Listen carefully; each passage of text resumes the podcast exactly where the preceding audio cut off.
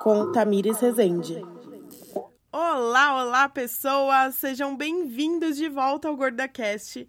Para quem não me conhece, eu sou a Tamires Rezende e por aqui nossa missão é praticar empatia e respeito com diálogo. Afinal, Nada melhor que uma conversa cheia de conteúdos e questionamentos para ampliar nossos horizontes, nos tirar da zona de conforto e quebrar nossos preconceitos. Eu tô tão, tão feliz em voltar à frente dos microfones e iniciar uma nova temporada. Mas antes de começarmos a falar sobre a pauta de hoje, eu quero te convidar a relembrar um tiquinho da primeira temporada. Por aqui já discutimos assuntos como bullying, acessibilidade e direitos de pessoas gordas. Sim, todo mundo fala sobre o artigo 5 e assim, vários juristas, estudantes de direito, professores, enfim, toda a academia em si discute essa questão, mas não explica o básico. Que somos? Somos iguais? Somos. Homens e mulheres são iguais, segundo o artigo 5 mas somos iguais à medida da nossa desigualdade. Feminismo, é quase perverso você querer associar o feminismo ao machismo. A gente sabe muito bem que o feminismo nunca matou ninguém, o machismo tá matando uma hora e meia no Brasil, uma mulher.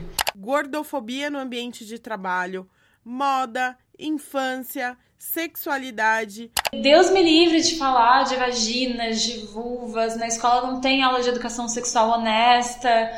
Então, a gente, desde que tá ali na barriga da mãe, a gente já vai passar por um processo longo de repressão e que eu chamo até de castração social, porque nós mulheres temos uma potência muito absurda é, sexual, somos seres sexuais, né? Mas por ter esse corte da sociedade desde sempre, a gente acaba, isso afeta na nossa libido, nas nossas conversas. E isso é um problema estrutural mesmo. A gente tem que começar a falar mais de sexo para isso deixar de ser um tabu autoestima, gravidez e maternidade, entre outras dezenas de assuntos fundamentais. Diante do momento que vivemos no Brasil e no mundo, a nossa pauta não podia fugir da pandemia, isolamento social e quarentena. Portanto, hoje o nosso papo é sobre o porquê as pessoas têm tanto medo de engordar na quarentena. Há uma gordofobia escondida por trás desse pânico e das piadas, entre aspas? Infelizmente, você já deve ter se deparado com alguma piada nos grupos de WhatsApp ou nas redes sociais sobre engordar na quarentena. Se você recebeu e, assim como eu, se sentiu mal ou ficou irritado, eu sinto muito. Se você passou essa piada à frente, desculpe o banho de água fria, mas essas piadas não são engraçadas e são bastante gordofóbicas. Ridicularizar o corpo de outra pessoa não é engraçado e corrobora para a imposição de padrões estéticos que levam diretamente a transtornos de diversas naturezas. Além disso, sabemos que a busca incessante pelos padrões estéticos matam, e uma mulher morreu durante um procedimento estético aqui em Belo Horizonte. A clínica não tinha autorização para fazer o procedimento e foi interditada pela vigilância sanitária. A gente volta a falar sobre o caso da jovem de Lorena, de 25 anos, que morreu ontem depois de aplicar silicone industrial no bumbum, um procedimento estético ilegal irregular. Foi enterrado hoje no interior de São Paulo o corpo da jovem que sofreu uma embolia pulmonar depois de uma aplicação clandestina de silicone. Uma mulher de 45 anos morreu depois de sofrer complicações num procedimento estético, aliás, que está na moda, né? Redução da papada em clínicas odontológicas. Dados do último censo bianual da Sociedade Brasileira de Cirurgia Plástica indicam que em 2018 o Brasil atingiu um número de 1,7 milhão de operações, sendo 60% para fins estéticos, o que representa um aumento de 25,2% com relação ao censo anterior. O Brasil é um dos líderes nessas intervenções. A lipoaspiração entra como a segunda no ranking desse tipo de intervenção estética, correspondendo a 14,5% do total, o que representa 1,4 milhão de cirurgias. Não há dados oficiais sobre mortes por lipoaspiração ou por qualquer outra cirurgia estética no Brasil. O Ministério da Saúde dispõe de um sistema de informações sobre mortalidade, mas esse tipo de óbito ele entra no rol de causas externas. Mas, gente, basta assistir os noticiários para se deparar com tristes histórias de pessoas que perdem suas vidas na busca incessante por alcançar um padrão estético. Para aprofundarmos um pouco a discussão, recebemos aqui no GordaCast a psicóloga Body Positive Gabriele Menezes para falarmos sobre as intersecções de gordofobia, pressão estética e saúde mental.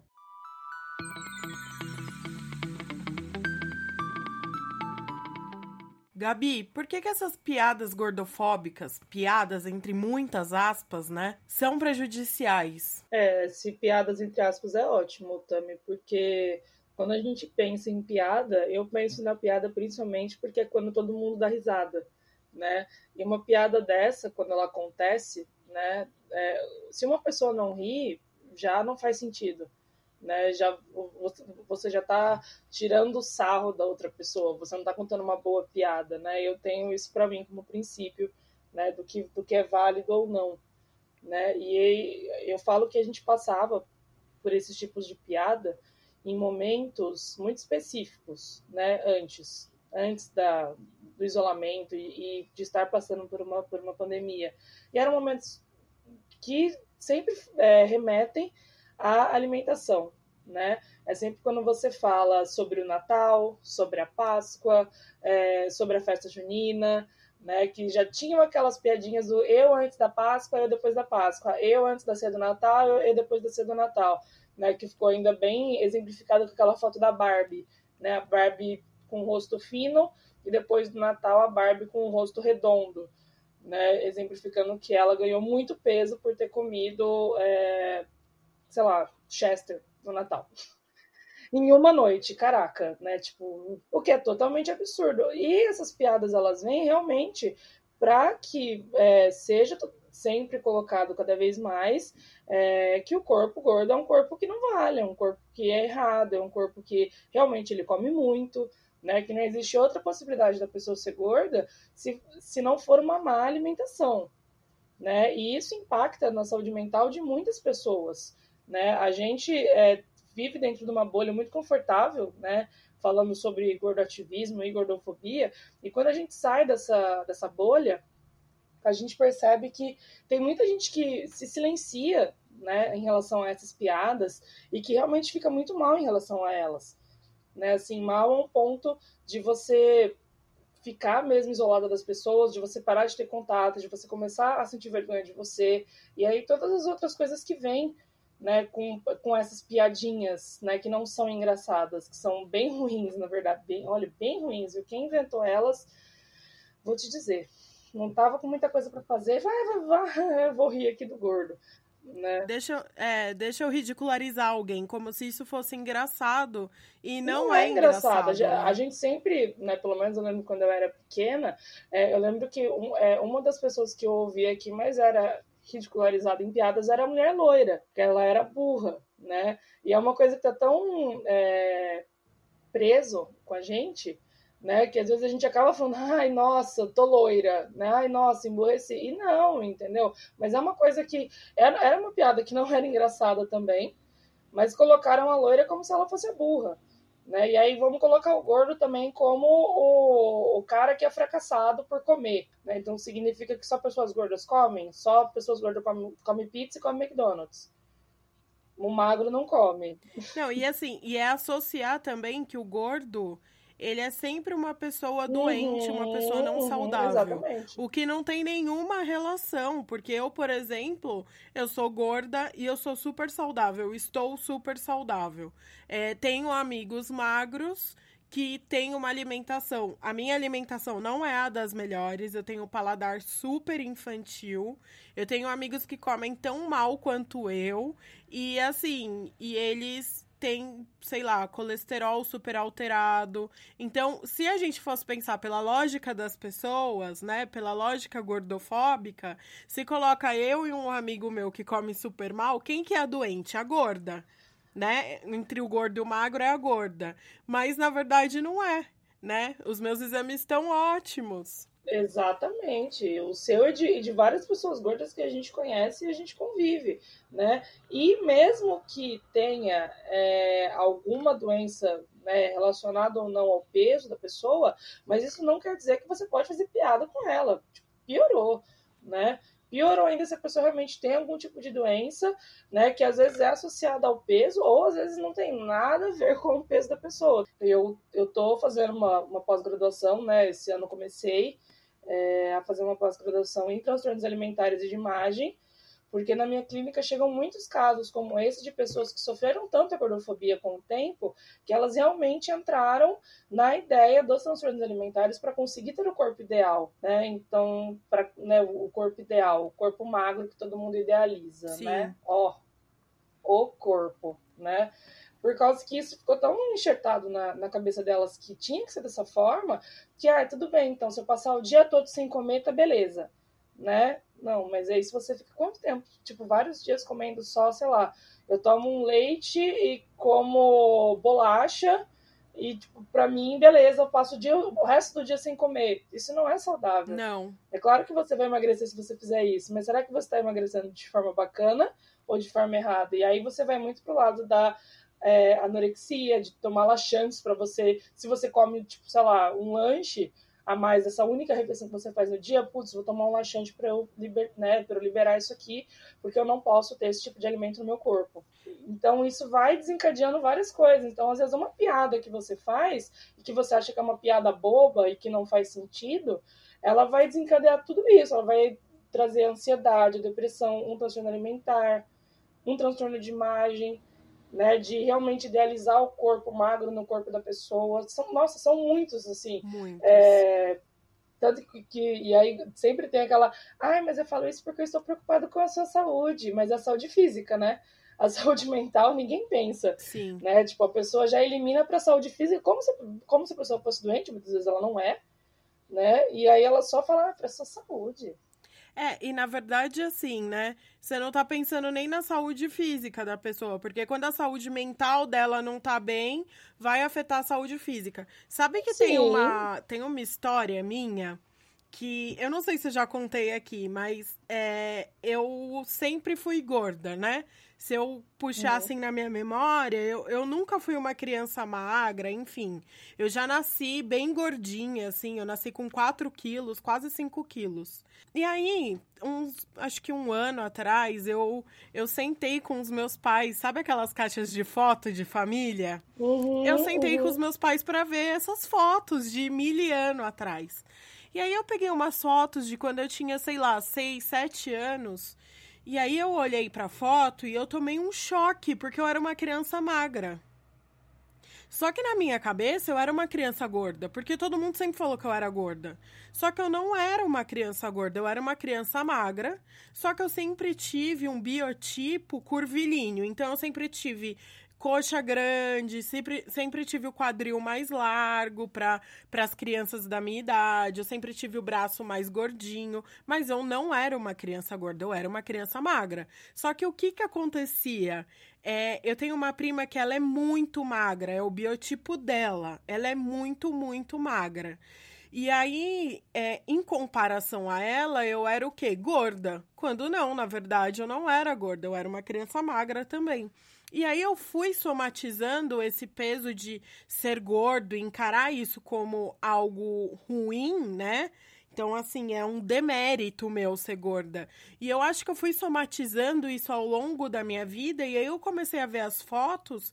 Com o passar dos anos, eu comecei a engordar. Porque eu não era uma criança gorda, eu era uma criança magra. Esse exemplo que você deu é, é perfeito. É, isso aconteceu é, comigo também, acho que faz uns meses que eu até postei no, no, Instagram, que eu tinha encontrado umas fotos minhas de quando eu tinha, tipo, 16 anos, e eu ouvi o tempo todo que eu era linda de rosto. Sabe um pouquinho que ela faz clássica, a gente ah. ouve, né? A, a clássica, né? Acho que a maior frase que todas as pessoas que não são gordas, mas que a mãe achava que estava um pouco fora do padrão, é, já botava essa frase para dar aquele uh, né? Ou não, susto na garota aqui. Sim. Agora ver se ela, né, sei lá, toma um remédio, né? Se ela emagrece, se ela faz uma dieta.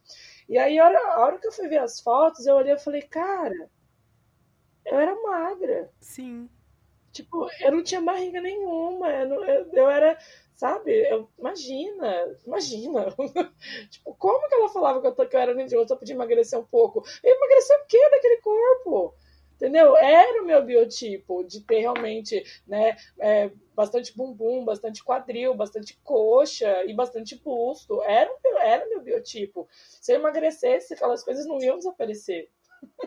né? Tipo, se ela na visão né, que, que ela, minhas tias queriam que, que eu tivesse. A hora que eu vi, né, aí que eu, eu até tive um insight e falei, né, eu gosto que eu faço minha, minhas análises, né, tem horas.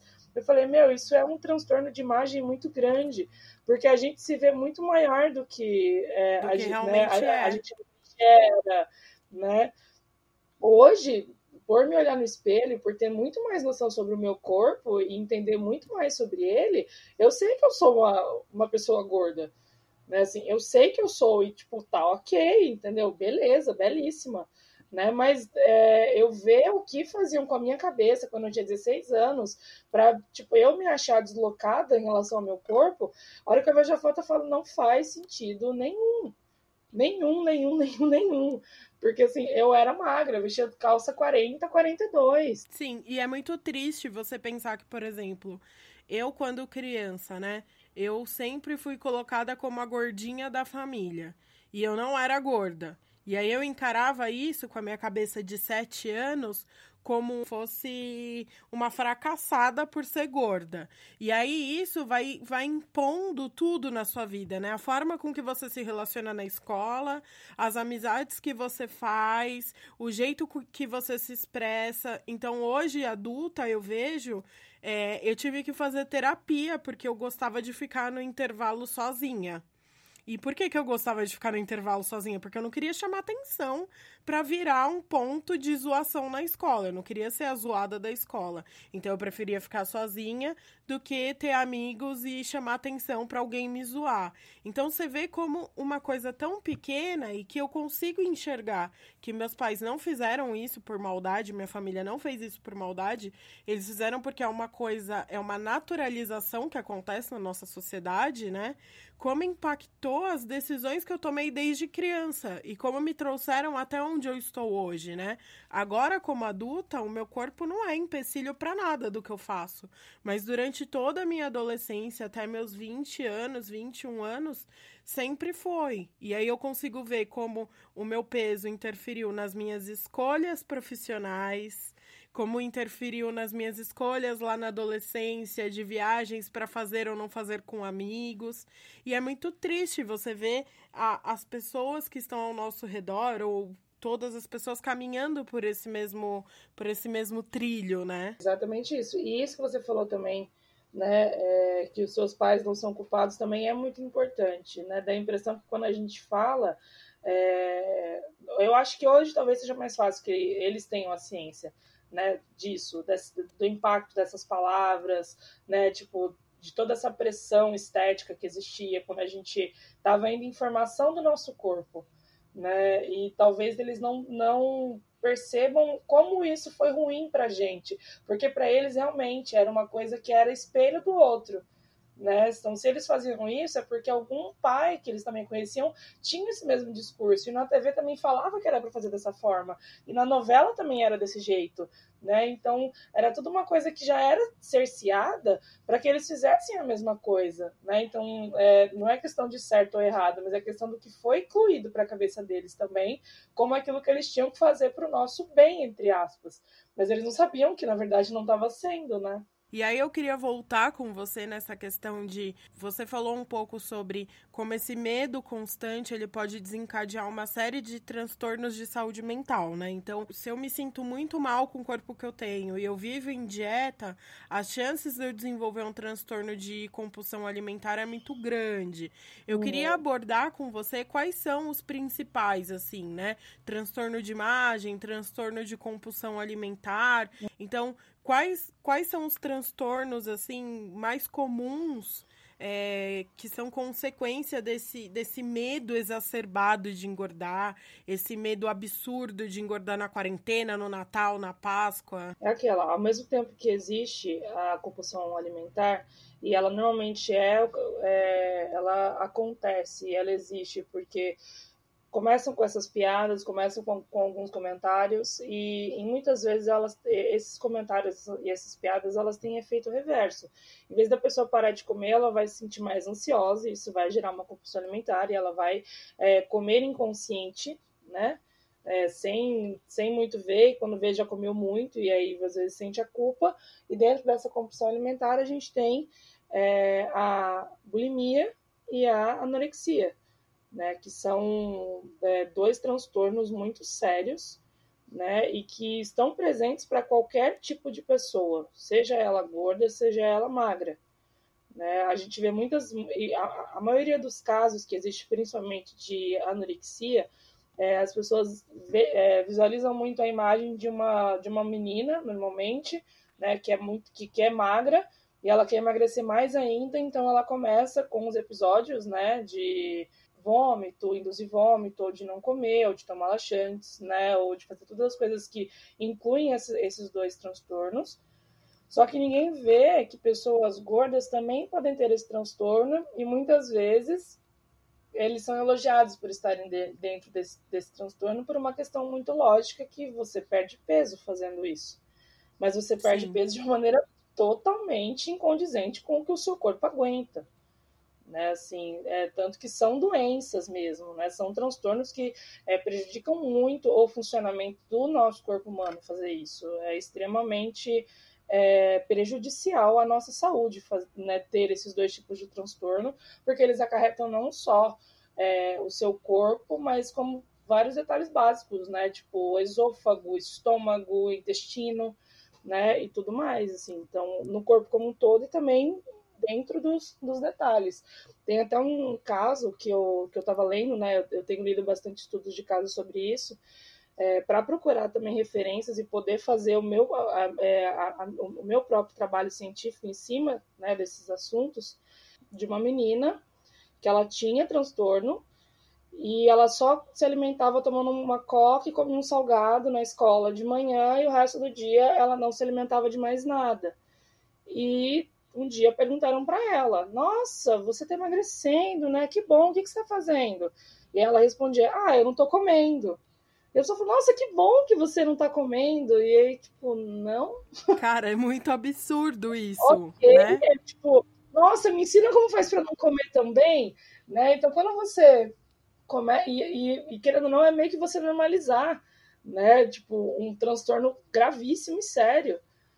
Né? E aí, junto com ele, começam a aparecer todos os outros. Né? Então, os transtornos de imagem, como, por exemplo, a, a, ortorexia e a vigorexia, né, que são é, dentro também do processo da imagem da pessoa, né, de achar que, tá, que, que, que precisa emagrecer mais, ou que ela né, não consegue, ou aquela que calcula tudo que come, né, tipo, quantos, quantos, é, quantas calorias tem isso e quanto que tem isso. Ai, olha, não posso mais comer.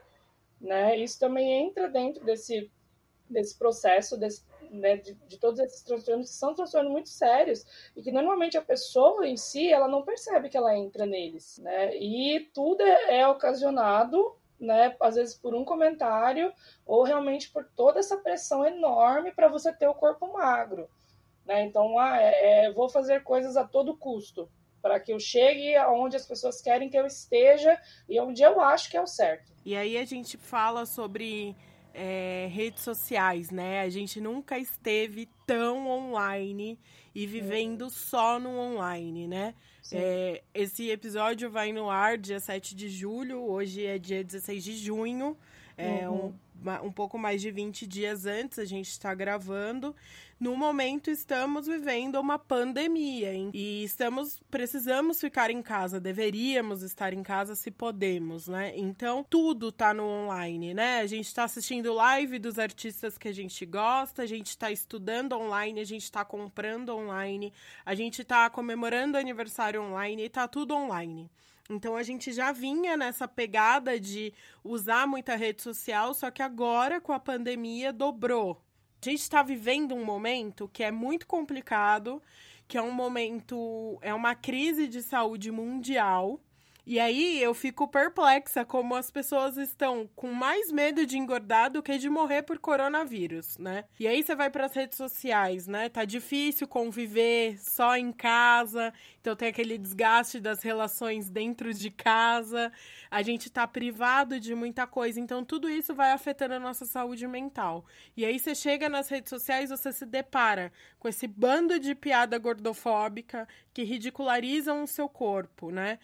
Então aí a rede social vira uma catalisadora do mal, né? E aí, minha pergunta para você é: como que a gente pode, né, no meio desse, desse furacão que a gente está vivendo, é, conseguir é, neutralizar, pelo menos, esse tipo de coisa, esse tipo de conteúdo que a gente recebe? É, eu acho que a escolha é muito importante nesse momento, né? É escolher realmente o que você vai consumir, as batalhas que você vai travar, se você quer ou não, né, tá no meio dessas coisas, se você quer ou não tá naquele grupo da família do WhatsApp, que tem um monte de tia gordofóbica, entendeu? E fica mandando piadinha, né? Tipo, às vezes a melhor opção para a sua saúde mental e realmente preservar isso, gente, porque nesse momento é, eu sei que todo mundo está tentando, né, é, se manter bem, né? Então isso é muito importante e é uma questão, inclusive, do nosso corpo. O nosso corpo ele emite alertas para que a gente se sinta melhor. Né? Mesmo que a gente esteja vivendo, às vezes, como se fosse né, é, um dia eterno que não muda e que não tem coisas diferentes, é, mas a gente, é, o nosso corpo ele tem criado alertas para que a gente consiga reagir para algumas coisas, né? Para que a gente consiga se movimentar, para que a gente não fique é, parado, né? No meio desse momento, ele está o tempo todo alerta e, inclusive, é, pelo nosso corpo estar em alerta, talvez, né, talvez não, mas existem pesquisas que apontam que também é um motivo para que a gente engorde durante a quarentena. É extremamente normal, né, que a gente vai ganhar peso, porque o nosso corpo entende que a gente está passando por um período diferente, um período que nós nunca passamos, beleza? Segura esse ponto. Né? Aí vem o segundo ponto do, ok, você está comprando comida meio para né, ter por mais tempo, para você não ir todo dia ou toda semana no mercado. É, ok, então o que está acontecendo, né? E ele começa a fazer reserva energética quando você come, porque ele não sabe se no dia de amanhã, por exemplo, né, você vai poder sair para comprar comida ou não. Né? Então existem pesquisas que falam sobre isso, sobre o seu corpo estar reservando é, comida até dentro dele, que essa é uma capacidade do nosso corpo, olha que incrível, é, para que você não tenha também que passar fome, né? Porque o nosso corpo não gosta de passar fome. Não sei se as pessoas sabem disso, mas é importante que a gente frise isso aqui, né? O nosso corpo ele não gosta de passar fome, ele precisa de alimento, ele precisa de comida. Então, é, quando a gente pensa em tudo isso, né? A gente realmente vai pensar do, do, do, grande impacto que é, meu Deus, eu vou engordar nesta quarentena, oh meu Jesus. Né? Então, se libertar às vezes desses tipos de comentários, né? Que as pessoas veem, tipo, nossa, ai menina, a calça jeans nem fecha, mas é claro que não vai fechar, gente, a calça jeans. Primeiro que o jeans é um tecido horrível, né? Que a gente sabe que ele, conforme a gente não usa, ele vai voltando, né? As, é, como fala? As fibras, né? As fibras vão se jeans, retraindo eles, e ele eles vai... vão se retraindo e ele vai ficando mais justo. Aí você vai usando e laceando. Teoricamente é isso, né? Pelo menos das minhas calças jeans, elas são desse jeito. Não sei se outras calças jeans são diferentes no mercado do mundo, assim, mas eu entendo como isso, né? É... E aí é óbvio que ela vai estar justa. Você não usa calça jeans há quanto tempo? Né? Será que realmente foi o seu peso que aumentou? Ou será que foi a calça que faz muito tempo que você não usa também? Né? E as pessoas meio que entram nessa, nessa noia né, do medo de engordar, sendo que, na verdade, o nosso corpo só quer sobreviver hoje. Né? Se ele precisar ganhar um pouco de peso, ou, se ele, ou inclusive tem gente que está perdendo peso porque fica tão ansiosa com o que está acontecendo que acaba também perdendo peso, né? Que começa a comer com mais espaço, perde o horário do, do, dia, né? E perde um pouco da rotina da alimentação. Então, quando você pensa em tudo isso, Né? Eu acho que é muito. O que é, é engordar, raso. né? Perto do que a é gente muito, tá É muito vivendo. raso, sabe? Você falar, tipo, vai engordar. Até porque é, tem gente que, por exemplo, né, descobriu que dentro de casa dá para dançar axé. Acho ótimo. Vai dançar axé, entendeu? Se você quiser, se você quiser. Né? O lance é que eu vejo muito, principalmente, é, as coisas que, que foram colocadas pra gente assim que nós entramos em isolamento, é que a gente tinha que estar tá realmente fazendo um monte de coisa ao mesmo tempo pra gente se sentir útil, né? E às vezes o nosso corpo só não quer e a gente realmente não consegue. Né, fazer. É, eu, eu queria fazer uma tipo, pesquisa, cara. Eu tava pensando nisso. Tipo, ver semana. todas as lives, entendeu? Tipo, fazer todas as milhões de coisas que É, quem conseguiu fazer. fazer tudo, sabe? Porque eu não tô conseguindo fazer nada além de trabalhar. Eu já, trabalha, eu já trabalho há alguns anos, né? Home office, há seis anos Uhum. eu trabalho. Então, assim, é, eu sinto, eu faço terapia semanalmente. Era a única coisa que eu saía na minha semana era para ir para minha terapia. E agora eu estou fazendo virtualmente via Skype. Então, assim, eu falo pra minha psicóloga, eu falo assim, eu não tô, eu, eu não estou sentindo o impacto da pandemia é, na, na minha rotina, porque Sim. ela continua a mesma. O que tá Uhum. acontecendo é minha casa tá mais cheia, porque minha família tá trabalhando todos em casa. Uhum. Então eu tô tendo que dividir um pouco mais o espaço. Então, às vezes, eu deixava pra fazer algumas atividades que eu precisava de um momento silencioso, eu não tenho. Porque tá Uhum. cachorro, periquito, papagaio, mãe, pai, namorado, todo mundo junto, sabe? Uhum. E é- é- foi só isso que mudou. Mas mesmo assim, eu não consigo fazer um milhão de coisas. Eu não consigo acompanhar todas as lives. Eu não consegui fazer Uhum. 500 cursos, escrever um livro, Nossa, mudar minha vida. Não dá, sabe? Porque assim. árvore, entendeu? Tipo, infelizmente não, não vai Não rolar dá, não dá, gente, porque assim, é, chego no fim do dia, eu, eu limitei muito o meu consumo de informação, né? Porque era Uhum. algo que tava me deixando um É pouco é, importante. ansiosa, nervosa. Tinha dia sim. que eu acordava chorando. Eu, eu Uhum. acordava, ligava o celular, começava a olhar, eu começava a ver as notícias, é, pessoas conhecidas que estavam morrendo, pessoas não conhecidas. Aí eu chorava, acabava com o meu dia. E aí eu entendi que assim. Eu não vou conseguir ficar sem ler notícias. Então, qual vai ser o, é um, o horário menos pior para mim? É no fim do meu dia de trabalho. Então, eu sento ali e me atualizo. E assim, nossa, tem tanta coisa acontecendo no mundo, né? Tipo, por que, que eu vou me preocupar em engordar? Por que, que eu vou me preocupar em, em fazer um milhão de coisas, sendo que o mundo inteiro tá parado, sabe? É exatamente isso também. E, e é aquela. É, isso de você escolher é, um, uma hora do dia para ver notícias, entendeu? Porque é, a, na sua profissão, na minha também, a gente precisa estar informado de pelo menos o básico de coisas, das coisas que estão acontecendo, porque sempre tem muita coisa, né? Já não basta questão de saúde, nem questão social, questão política, Tem Ministério da política. Saúde, tem tudo envolvido no meio, entendeu? O Brasil não é para iniciantes, né? Não. A gente tem uma, uma emoção sempre a mais que a gente gosta de passar. Né? A gente tem a gente tem alegria, né, em passar por mais coisa na vida, né? Uhul, que legal, yes, muito bacana. É, tô sendo irônica, viu, gente? Não tem alegria, Sim, não. Na verdade, todo queria dia eu acordo e eu queria falo, morar na qual- Nova Zelândia. Todo dia eu acordo e eu penso, qual a novidade que o Brasil vai me trazer hoje? Oh, o que será que teremos, né? Semana começando, o que será que a gente vai ter essa semana aí de novidade?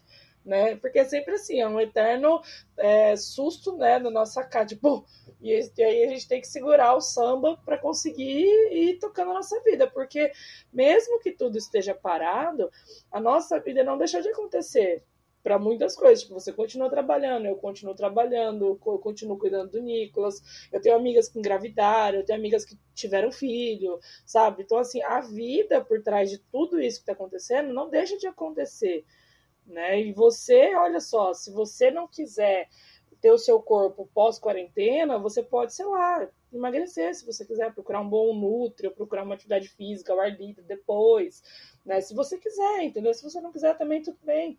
Né? Mas para de mandar piada falando como é que você vai estar depois, porque nem você sabe, vai que você não tá, entendeu? Então é importante que você Exatamente. Se mantenha. É, e aí eu queria tipo, deixar uma dica que é algo que eu faço, né, das redes sociais. Reparem quem você segue, sabe? Sim. Dá uma filtrada aí em quem você tá seguindo.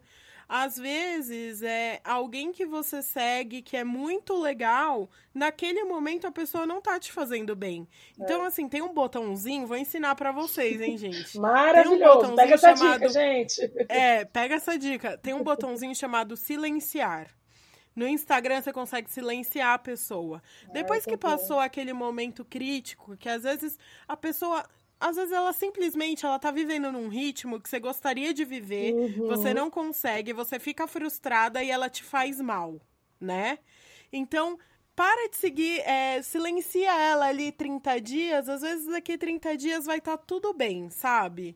Mas assim, não fica sofrendo. As redes sociais, pelo menos pra mim, elas têm que ser um momento de dar risada. Ontem Uhum. eu fui dormir e eu fiz algo que não é certo.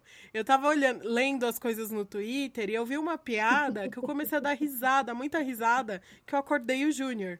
E eu falei, gente, rede social é pra isso, sabe? É pra você rir de meme, não é pra você ficar mais estressado. Exato. De estresse já basta você ligar no jornal e ver tudo que tá acontecendo, né? O resto é só pra você dar risada mesmo. E E aí eu queria uma dica, né, de uma psicóloga sobre como que a gente chega naquele amiguinho, naquele familiar e fala assim, cara, sabe essa piada aí que você tá compartilhando? Então, ela não é engraçada. Uhum. Como que a gente faz isso? Que eu, eu recebi, né, uma, uma piada dessa. O vídeo daquela moça que vai na geladeira tomar coca e aí depois quando ela fecha a porta, ela, tipo, tá, sei lá, 30 quilos mais gorda depois de tomar uma garrafa de coca. Ai, né? que absurdo. É um absurdo. E aí, a hora que me mandaram o vídeo, eu só, tipo, respondi, assim, isso não é engraçado.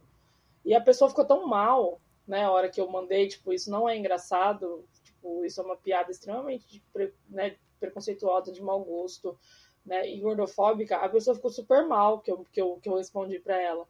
Não, nossa, me desculpa, pelo amor de Deus, eu não queria ofender você, mas o grande lance, né, é, eu acho que mais do que. Eu acho que a gente sim tem que se posicionar quando chega nesse tipo de piada ou quando a gente vê em algum lugar, né? E a gente quer entrar, às vezes, na, na, na discussão e falar: meu, isso não é bacana. Né? Tem muita gente hoje em dia que está disposta a aprender com a gente sobre o nosso lugar de fala, sobre né, a gente como, como pessoa gorda, para poder falar sobre as coisas que a gente já passou, sobre as coisas que a gente já viveu. Né? Tem pessoas que estão muito abertas. Quando você chega e fala, meu, isso não é bacana, né? Tipo, nossa, isso não é legal. Ah, eu acho que essa frase sua, né? Igual a gente já sabe sobre os termos do gordice, né? Ou de falar qualquer outra, né? Ou, ai, nossa, eu tô enorme de gorda. E aí você vê a pessoa veste 38, você fala, aham, tá, né? Não entendi. Né? Então Pois você. é, eu, acho que, eu acho que assim, tem várias maneiras que você pode é, chegar para uma pessoa para você conseguir é, falar com ela. Né? Pode ser de maneira didática, né? pode ser daquela maneira mais direta também, tipo, realmente falar, não entendi isso que você mandou, você pode me explicar? E a pessoa, e a pessoa não vai ter como explicar. Porque ela vai explicar, tipo, ah, você viu, a pessoa engordou, tipo, tá, mas eu ainda não entendi. Tipo, Sim. não vi graça. Né? Tipo, realmente constranger a pessoa, porque talvez só dessa forma a pessoa talvez consiga perceber né, assim, que o que ela, o que ela, a, a, a, piada que ela tá fazendo, tá, gente, tô botando um entre aspas enorme aqui, tá bom com a minha mão, a piada que ela, que ela tá fazendo é, não foi engraçada e não foi bacana, e os comentários sobre o corpo dela também não são legais, porque sempre que você comenta até sobre o próprio corpo, você pode estar tá gerando gatilhos para outras pessoas também, né, e aí tem muito aquela coisa da resposta também ao contrário, porque é, inclusive, nas duas últimas semanas foi a frase que eu mais ouvi sobre assuntos gordofóbicos que estavam na grande mídia, né? De uma frase que me incomoda demais, que é a frase: desculpa se eu te ofendi, ou desculpa se isso ofendeu alguém. Né? Eu falo que essa frase ela tem um poder muito reverso. Ou seja, até a pessoa ofendida, entendeu? Ela tá tendo, ai nossa, mais o peso de eu ter que te pedir desculpa porque você se ofendeu né? E não assim, olha, desculpa, porque eu errei, realmente a minha fala foi horrível, me perdoa. Erramos, errei, erramos. Pô, isso aí acaba qualquer coisa, né? Tipo, olha, errei, tô aprendendo mais, você pode me ensinar? Caraca, eu acho que isso pra mim faz muito mais diferença, tem muito mais impacto. Até porque a culpa é de quem ofendeu e não de quem se sentiu ofendido, né? Exatamente. Então, eu falo que assim, essa frase tem tantos erros quando eu ouço ela, que assim, o desculpa se ofendeu você, tipo, é muito. Mas é você, tipo, é você que errou. Tipo, Ou seja, a pessoa que... tá pedindo desculpa, mas não muito, não muito convicta Ex daquilo, né?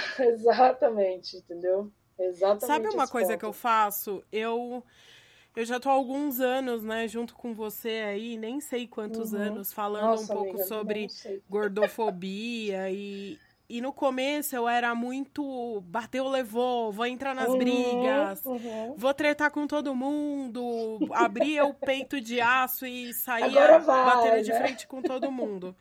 E aí um dia eu fiquei cansada. Primeiro porque, né, todo mundo, nossa, a Tami é uma puta chata, né? Uhum. E eu sou mesmo, então tá tudo bem, vai, segue o baile, né? Eu não vou ficar ouvindo é, certos tipos de verdades coisa que realmente quieta. são verdades, né? Tipo, realmente. Exatamente, é, realmente, eu, eu não vou ficar escutando Uhum. é, piada machista, não Sim. vou, não vou escutar piada racista e, Uhum. e fazer um, dar um sorrisinho amarelo. Eu vou Uhum. questionar, isso é fato. Só que eu comecei a escolher minhas batalhas. É então, assim, isso. sabe aquele grupo que você tá, porque é o grupo da galera da escola, mas que assim, você não tem mais relação com essas pessoas, você só tá ali pra cumprir um papel social. Não brigo mais, sabe?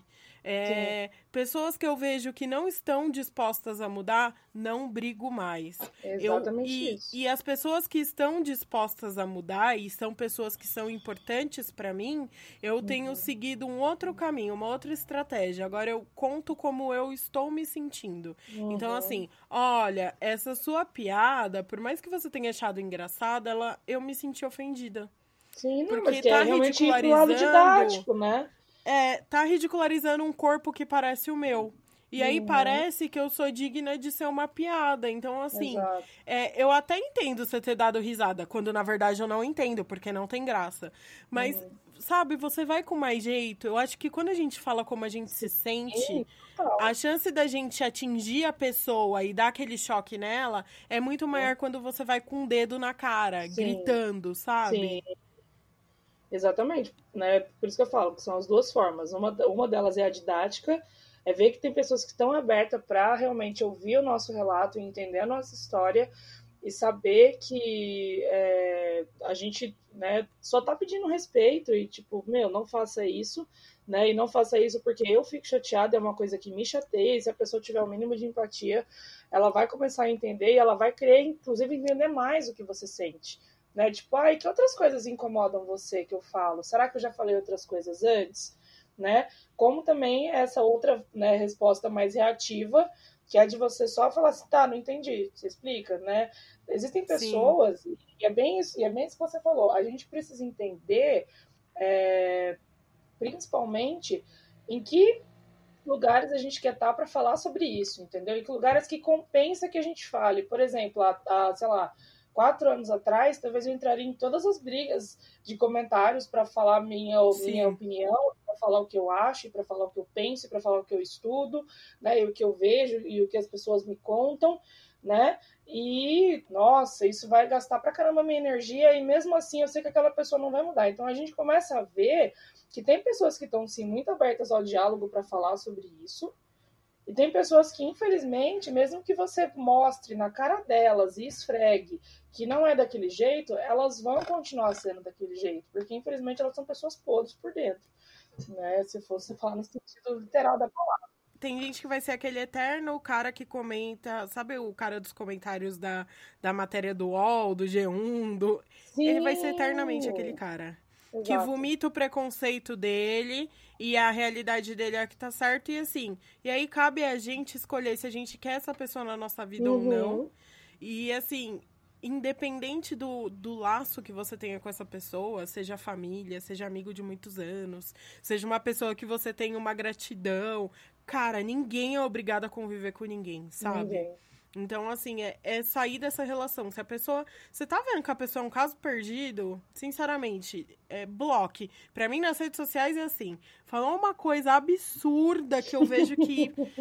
sabe, já é a décima vez que a pessoa faz uhum. algo daquele tipo, não condiz com os meus valores, eu bloqueio. É tchau, né? Não é estou. É, é uhum. não, não acho que a gente tem que alimentar a cultura do cancelamento, porque eu acho não. que as pessoas têm direito de errar tem direito de mudar e de melhorar. Todos nós vamos errar em algum momento.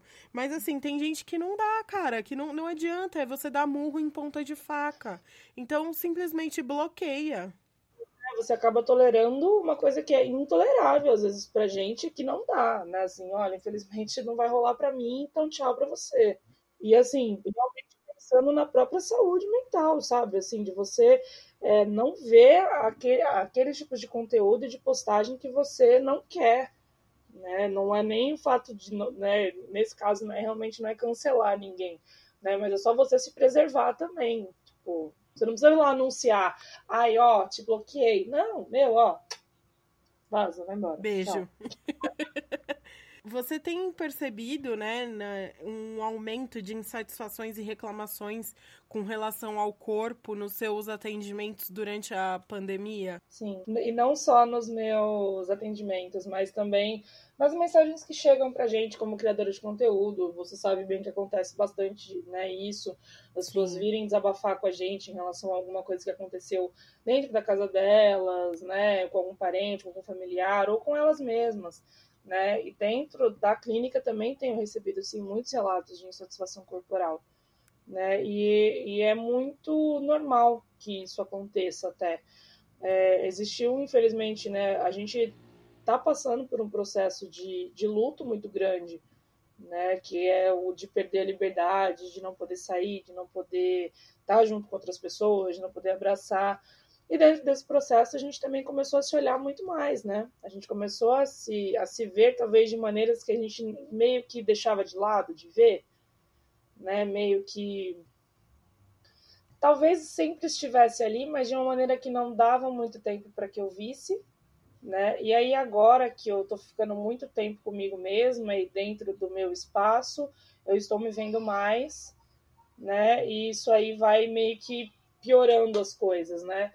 Normalmente, quem tem uma insatisfação corporal nesse período de, de quarentena, ela pode ter piorado, sim, né? Por essas questões, né? Por você ter que se olhar muito mais. Quando eu digo se olhar, gente, não é se olhar no espelho, não, tá? Tipo assim, ah, tô me vendo aqui, tô vendo que. É né, conviver mais com você não... mesmo, né? Exato, é tipo, é uma, é uma, é uma, é um, é um processo de autoconhecimento que é muito doloroso, né? Da gente estar tá passando por tudo isso, porque dentro das fases do luto que a gente meio que perdeu essa liberdade, a gente tenta várias coisas, né? Inclusive tem a raiva, né? Tem a barganha, tem a negação, enfim, né? Mas tem todo um, um, um esquema, né? De um, de um, processo de perda de alguma coisa e que isso vai impactar para outras coisas também dentro da nossa visão, né? E uma delas é realmente essa, de você é, estar insatisfeita com alguma coisa e tentar mudar, talvez a realidade das coisas, né? E a insatisfação ela vem de uma maneira às vezes muito forte, né? De nossa, estou me sentindo horrível, né? E aí você vê, por exemplo, é, eu tenho visto inclusive muitas meninas que começaram a ir no salão agora fazer o cabelo e fazer a sobrancelha e fazer a unha, né? E sei lá, Deus fazer mais o quê, né? Porque elas realmente talvez, né? É, não acho certo que, que vá, né? Mas enfim, cada, cada pessoa faz o que acha é, mais certo para si. Não acho certo. É, inclusive não vou, inclusive meu cabelo tá enorme, minha sobrancelha é só por Jesus. Nossa, entendeu? inclusive tô louca pra ir. Né? Inclusive tô louca pra ir, mas assim, eu tenho a minha consciência que é, eu não posso ir por enquanto, né? Infelizmente algumas pessoas não têm, mas eu acho que até essas pessoas, né, que elas estão indo pro salão, elas também estão com essa parte da autoimagem muito abalada, e uma maneira delas, é, como se realmente fosse aquele alerta que eu falei sobre o corpo, né? Um alerta que o seu corpo dá é tipo assim, meu, independente do que está acontecendo, eu vou lá e vou fazer isso porque eu preciso me sentir melhor. Sabe? Sim. Então é um, é um, é um eu processo. acho que é válido, muito... né? É, é válido. Você fazer algo que você se, sen... se sinta melhor. Uhum. É, Sim. eu, por exemplo, eu tô. Eu tô louca, eu tava brincando, não, coloquei assim, dentro da nossa bolha de privilégio, né? É, quais seriam as primeiras coisas que você faria quando a quarentena acabar? Coisa que eu acho que ela não vai acabar nem tão cedo. Mas assim, tudo que eu queria fazer era cortar meu cabelo, uhum. fazer minha unha da mão e do pé e minha sobrancelha. Só que assim, eu não vou fazer porque por motivos óbvios. Sim. Mas eu semana passada eu tava me sentindo com a minha autoestima baixa e eu falei assim, uhum. assim, cara, minha autoestima tá muito ruim. Essa semana eu já me maquiei segunda-feira, porque é algo que eu gosto de fazer, Sim. que é um autocuidado para mim. Exato. Passei uma makezinha na segunda, passei uma makezinha hoje, eu falei, e eu vou passar make a semana inteira, porque eu tava muito muito largada dos meus autocuidados uhum. e que fazem bem para mim. Então, assim, eu acho que tá tudo bem, né? A gente fazer, fazer essas pequenas coisas que fazem uma grande diferença pra gente. Inclusive, você, você, você deve ter reparado, e eu também reparei, como que conteúdos né, sobre beleza é, ficaram muito em alta nesse período, né? Assim, e quando eu digo beleza, não é procedimento estético, né? Mas é realmente, assim, pessoas que começaram a cortar o cabelo em casa, começou a fazer maquiagem, né? Ah, olha, gente, vídeo, vídeo de maquiagem, aprendi a fazer um delineado, né? Até brinquei, falei, ah, essa quarentena eu vou, eu vou sair de casa quando, tu, quando isso passar com um delineado tão incrível que as pessoas falam, nossa, delineou toda, né? Dentro do é. meu privilégio. tipo, dentro, dentro do meu privilégio de parar para fazer coisas aleatórias que me tirem um pouco do foco de ou estar tá o tempo todo criando conteúdo, ou estar tá o tempo todo atendendo pessoas, né? Que também é um processo cansativo, é um processo que é, mexe muito com a minha cabeça né? E eu preciso ter válvulas de escape para que eu consiga meio que tipo assim, ai, agora eu vou focar só em fazer um traço perfeito no meu olho. Né? E tudo bem, olha, agora eu vou focar só em colocar uma máscara no meu rosto, tanto que muita gente agora fala sobre skincare também, né? Tipo, começaram a ter é, inclusive aumentos de, desses assuntos, principalmente na, nas redes sociais, né? Porque as pessoas começaram também a falar, ok, e aí mais uma vez, o alerta que o corpo dá. O que eu posso fazer para não cair na arapuca de, de entrar num processo perigoso para minha mente? Sabe? Sim, de pressão, né? Exato, né? Então, assim, o que, que eu posso fazer para tentar suavizar alguma coisa? Tanto que várias vezes chegaram muitos relatos para mim de pessoas que comentaram assim: Meu, eu tô criando conteúdo sobre maquiagem, eu tô fazendo vídeo look, eu tô fazendo tal coisa. Você acha que é certo?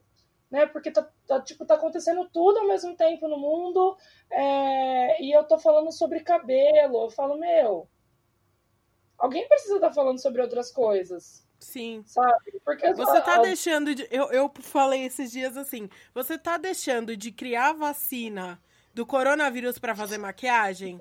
Não. Então, Não. querida, faz. Tá liberada. Vai, se joga. Vai curtir Exato. sua vida, sabe? Curte do jeito que dá para curtir. Porque Exatamente. a solução do problema do mundo não está nas nossas mãos. Não. Não está, né? Então, assim, é, a, gente, a gente tem que entender, a gente tem que entender né, esse ponto também, que, tipo, ah, vai, sim, vão ter semanas que a gente não vai estar bem, vão, ter dias que a gente não vai estar legal, assim como acontece em todos, tipo assim, a nossa vida toda a gente teve altos e baixos. A gente não é uma constante. Ai, quem dera. Ai, nossa, meu sonho. Se a gente fosse uma sim. constante, sempre tivesse sempre no mesmo humor. Né? Mas não, a gente passa por dias bons e dias ruins, é por isso que eles existem, porque um complementa o outro, né? Para que a gente consiga ter é, uma vida né, de baixos e altos, para que a gente, ó, oh, hoje tá legal, ai, tá bacana. Pra gente lembrar como é, tá bacana também. E se permitir sentir, né? Eu acho que Sim. a gente pode deixar aí no, esse último, uma última reflexão para esse primeiro episódio, que é assim, a gente está vivendo um turbilhão de coisas, é um turbilhão de sensações e sentimentos ao longo uhum. do dia. Às vezes você está vivendo pequenos lutos, então assim, de, co de coisas que, na perspectiva do que está acontecendo no mundo, são pequenas, mas que para você tem valor, então permita-se uhum. ficar triste, porque seu amigo não vai casar mais e você não vai ser madrinha, porque Sim. sua amiga tá grávida e você não vai poder vê-la, porque você não conseguiu comemorar um aniversário. Então, assim, vamos nos permitir sentir mas também sem perder também um pouco da perspectiva do que está acontecendo no mundo. Então, assim, o que, que é engordar perto de tudo que está acontecendo no mundo, sabe? Não é nada, cara. É, e assim, é, e principalmente é, entender o que, é, o que é importante pra gente agora. Né? Agora é importante que a gente se mantenha seguros, vivos, passando álcool em gel, usando máscara, tomando água para não ficar com rins ruins, né? Tipo, por e você favor. tendo, por favor, né? E você realmente é, entender que o seu e, eu, e é uma é uma coisa assim que quando você entende isso, eu falo que nosso cérebro meio que abre, né? O nosso corpo, ele é fluido. O nosso corpo, ele o meu corpo não é igual ao meu corpo de 10 anos atrás. Ele não é igual ao corpo de 3 anos atrás sabe? É um, é um corpo diferente. O nosso corpo, ele, imagina, se, se o meu corpo fosse igual ao meu corpo de 10 anos atrás, eu ia achar estranho. Porque hoje eu tenho 29 anos, meu corpo mudou muito nesses 10 anos. E é normal que ele mude, né? O nosso corpo, ele, nossa, é, é, talvez seja mais irreal, digamos assim, as pessoas acharem que os corpos, eles nunca vão mudar, né? Sim. Porque os nossos corpos, eles são fluidos. Qualquer corpo, tá, gente? Qualquer corpo. Tá? Muito corpo que não é fluido é porque tem uma estética envolvida aí, uma, uma cirurgia, né? Alguma Sim. outra coisa assim, né? Que, que e seja bem-vinda a mudança, Alguma né, intervenção, né, exato, né? É, e para de querer associar, isso é, nossa, uma frase, para de querer associar que o corpo gordo, que engordar é uma coisa ruim, gente. Tem gente que, infelizmente, não tem o que comer, entendeu? E você, sério mesmo que você está preocupado que você vai engordar? É. Jura? É, é, tão raso, né? Mas a gente entende é, o, os anseios de muita gente. A gente uhum. entende que isso acontece muito por uma pressão. E eu acho que cabe a nós mesmos nos tirarmos de dentro desse, desse modus operandi, né? Da sociedade e de, e de todos. Então é, é, é você ir para um, um lugar de desconforto que, assim, vai doer você tentar uhum. pensar diferente, você olhar diferente e agir diferente, mas é necessário para sua saúde mental. Totalmente. E como é? Né? O autoconhecimento ele não é bonito, gente. Ele incomoda, mas ele é muito bom. E mostrar para as outras pessoas que tem outras, outras opções fora a ficar se frustrando e se doendo e se magoando né? Porque está engordando, você pode mostrar para ela os outros caminhos, né? Que a gente está falando aqui, entendeu? Que não precisa se preocupar com isso agora. E cuide da sua saúde mental, né? Por favor. Por Eu favor. acho que esse é o apelo final desse episódio. Nossa, era uma frase que eu falava tanto ano passado, parece que esse ano ela fez tanto, ela fez tão mais sentido. Né, de realmente as pessoas cuidarem da saúde mental. E você sabe, amiga, que é uma coisa é, que eu, eu, eu inclusive reparei, nada contra, tá? Quem estiver ouvindo, não tenho nada contra os coaches. Mas eles deram uma sumida e parece que agora os psicólogos, eles realmente é, começaram a aparecer. Tudo. É, porque as pessoas começaram a falar assim, nossa, saúde mental. Eu falei, gente, saúde mental, isso mesmo, fala sobre saúde mental, né? Todo mundo pode falar sobre saúde mental. É importante que a gente fale. Talvez hoje ela tá na boca das pessoas, é, nossa, para mim é uma alegria, porque é, eu lembro que quando eu comecei a faculdade, era, era fazer curso para tratar de pessoa doida, né? Ah, vai tratar dos loucos, então, né? Tem todo esse preconceito em volta, né, da, da profissão. E ainda existe um pouco hoje, mas hoje já melhorou muito, mas assim, muito. Né? Hoje as pessoas realmente estão falando mais sobre isso, estão falando quanto é importante você buscar é, auxílio terapêutico, psiquiátrico, se for o caso, sabe? Para que você consiga ter uma qualidade de vida melhor né? E assim, gente, a melhor coisa do mundo é você é você estar tá bem com você mesmo, principalmente dentro da sua cabeça, que é onde rege todo o resto do seu corpo. É, é muito libertador. É, aqui em casa eu brinco com a minha família, minha irmã fala que ela tem a síndrome do Peter Pan, que ela queria ser criança para sempre. E eu falo uhum. que eu não voltaria a ser criança, porque hoje eu sou muito mais feliz, porque eu, Nossa, eu sou sim eu tenho muito mais tranquilidade de lidar com quem eu sou de verdade. Eu e consequentemente eu sou muito mais livre. Então uhum. eu sou uhum. muito mais feliz do que eu era quando criança, quando eu tinha aquele monte de caraminhola na minha cabeça que eu achava que eu não era suficiente ou que eu não era importante ou que eu nunca seria nada na minha vida porque eu era gorda. Então, Sim. assim, é, é, é, tão legal você passar. E isso aconteceu porque eu passei por um processo enorme de, de tratamento psicológico. Eu faço terapia uhum. há muitos anos. Uhum. Então, assim, é muito importante a gente cuidar da nossa saúde mental. Então fica esse, essa diquinha aí. Essa dicona, a gente guarda no coração de vocês, entendeu? Inclusive, se vocês quiserem, lá no meu perfil do Instagram, eu tenho uma lista de psicólogos que são psicólogos não gordofóbicos, são psicólogos empáticos, que era para ser todo mundo, mas infelizmente a gente sabe que tem profissionais que não são. Né? Então lá tem uma Sim. lista de várias, várias, vários profissionais, tanto da, da psicologia quanto da nutrição também, que é uma outra é, uma outra profissão que trabalha muito com a gente né, nesse ponto, é, que são pessoas que né, a gente chama de psicólogo body positive, mas são pessoas que atendem de forma empática e com respeito outras pessoas que são gordas. Então, isso é muito importante. Está lá, lista de psicólogos para que vocês possam acompanhar e encontrar o de vocês. Fala sua arroba, amiga. Arroba Gabi Menezes, gente. É só ir lá procurar, tá, tá nos destaques, tá bom? Lista de psicólogos body positive para vocês é, poderem mandar para os amigos, mandar para quem vocês acham que precisa ou para vocês mesmos.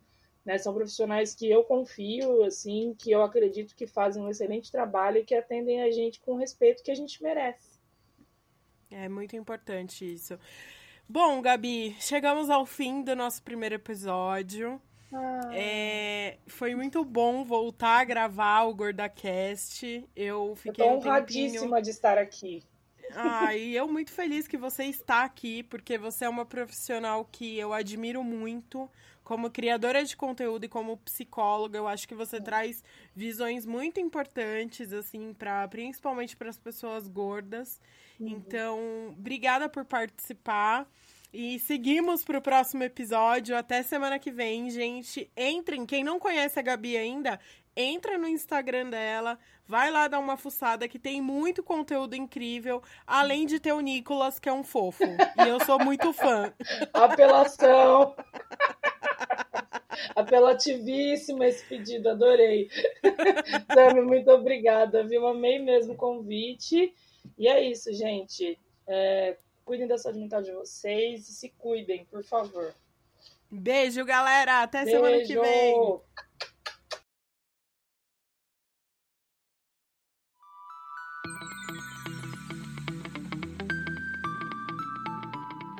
Este episódio conta com o apoio de áudios de reportagens da TV Globo, SBT e TV Vanguarda.